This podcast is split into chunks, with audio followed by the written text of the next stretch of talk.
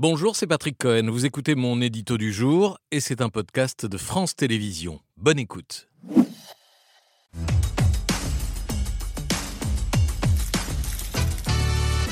Patrick, avez-vous été intéressé par le journal d'Agnès Buzyn? Très.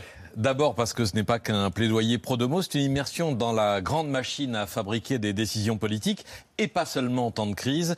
Il y a des pages lumineuses sur euh, la pénurie de médecins qui ne sera pas résolue avant dix ans, sur l'épuisement psychique des soignants face à des situations humaines épouvantables, sur la crise des urgences avec l'exemple édifiant de la pitié salpêtrière à Paris, sur l'influence du lobby alcool à l'Assemblée et sur celle du lobby bio. C'est d'ailleurs la première fois que je vois un ministre évoquer un lobby bio parce que les lobbies c'est des méchants et le bio par principe c'est des gentils, enfin c'est ce qu'on dit en général. Sur le poids des labos pharmaceutiques, on est effrayé par votre description du, PDG de Sanofi au point de rêver comme vous à une nationalisation. Très instructif aussi votre récit du déremboursement de l'homéopathie avec ses remèdes contre la grippe à base de foie de canard pourri.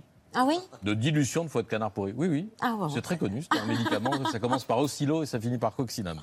Bref, c'est un livre qui nous foie de canard pourri dedans ah bah, à, de minuscules doses, hein, c'est dilué dans des piscines olympiques. Vous savez, c'est le principe de l'homéopathie. Bon. Bref, c'est un livre qui nous donne à voir ce qu'il y a sous le capot et pas de façon euh, impressionniste, vu la masse de SMS, de comptes rendus de réunions, de conversations. Euh, on a une base factuelle très volumineuse et très chronophage, d'où cet aveu terrible. Un ministre ne réfléchit pas parce qu'il n'a tout simplement pas le temps de réfléchir. Je vous cite, pendant tout mon mandat de ministre, malgré des horaires déments, j'ai eu le sentiment de ne pas travailler. En tout cas, pas comme j'en ai eu l'habitude dans ma vie professionnelle. Passer plusieurs heures à lire un dossier, à comprendre les problématiques, à réfléchir, tout ce travail de fond se fait sans moi dans les bureaux de l'administration ou dans mon cabinet.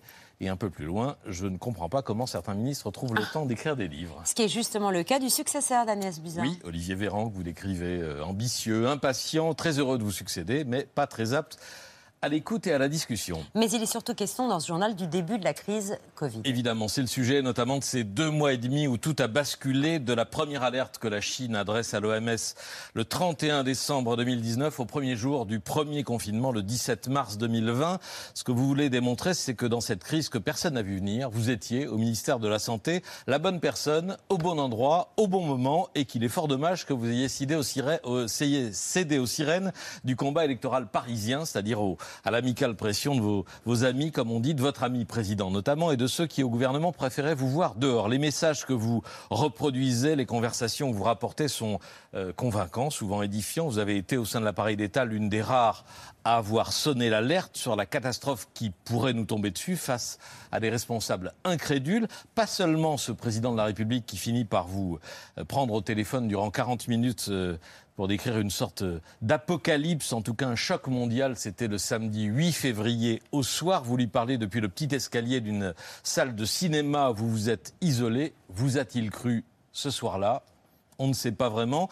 Il y a aussi cette OMS aux abonnés absents qui, euh, sans doute pour des raisons politiques, ne veut pas déclencher euh, l'urgence sanitaire. Une Europe en PLS, comme vous dites, inerte, sous présidence croate, et surtout en France, aucun scientifique qui ne produit le moindre discours alarmistes jusqu'à début mars, généralement les mêmes qui vous ont ensuite étrié euh, ou reproché un manque d'anticipation sur les masques, les blouses, les lits, etc. Ils sont nommés et désignés. Oui, parfois avec un d'acharnement, euh, en tout cas c'est mon sentiment, euh, je ne veux pas les citer, mais bon, ils se reconnaîtront, les lecteurs les retrouveront, il y a des hypocrites, des imposteurs, des ambitieux, euh, des charlatans qui prospèrent sur le manque de culture scientifique des Français. Vous dites à un endroit que c'est le principal problème du pays, en tout cas le vrai drame de la société française.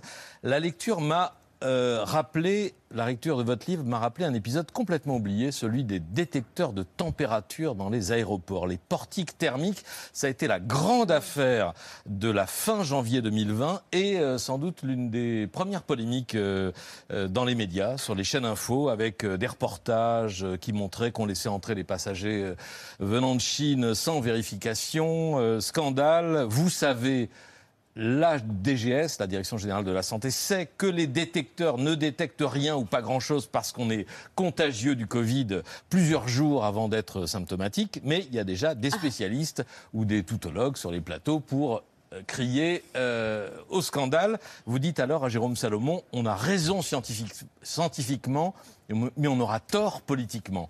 Est-ce qu'avec le temps, ou avec ce livre, Agnès Buzyn, vous espérez un jour avoir raison politiquement?